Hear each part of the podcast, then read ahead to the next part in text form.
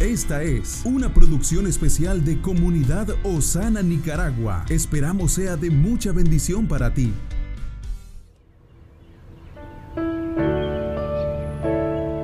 Hoy tenemos un regalo, un nuevo día para disfrutar, para cambiar, para crecer, para tomar pasos de acción que nos encaminen a un futuro mejor.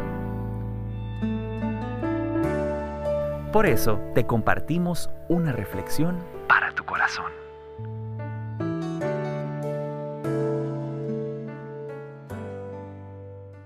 Una comunidad cálida.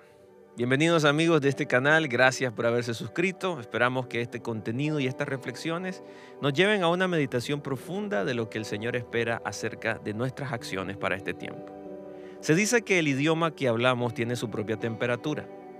La novela La temperatura del idioma de Lee Ki-hoo cuenta la historia de un doctor que al hablar con sus pacientes lo suele llamar por su título, director, directora, en vez de paciente o abuelo o abuela. Cuando le preguntaron por qué hacía esto, explicó que como la palabra paciente usualmente hace referencia a alguien que está enfermo, las personas se sienten peor si se les llama así. Por eso también los trata por sus títulos profesionales, aquellos que tenían antes de que se jubilaran. Siento que eso ayuda a fortalecer su voluntad de luchar contra la enfermedad.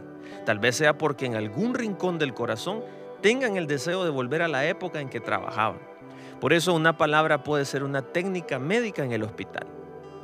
El apóstol Pablo llama a los miembros de la iglesia de Corinto fieles, más allá de las divisiones, la falta de moral y a pesar de los problemas sexuales que estaban viviendo en ese momento.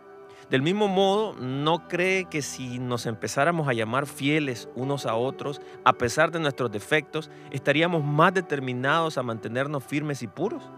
Si creemos en Jesús y formamos parte de la comunidad de la iglesia, debemos actuar con responsabilidad por la paz y la estabilidad de la comunidad.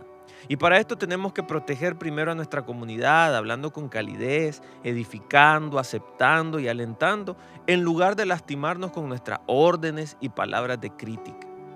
Que nuestras palabras siempre estén sazonadas con amor. De esa manera podremos marcar los corazones. Que Dios le bendiga. Estuvo con usted Moisés Torres.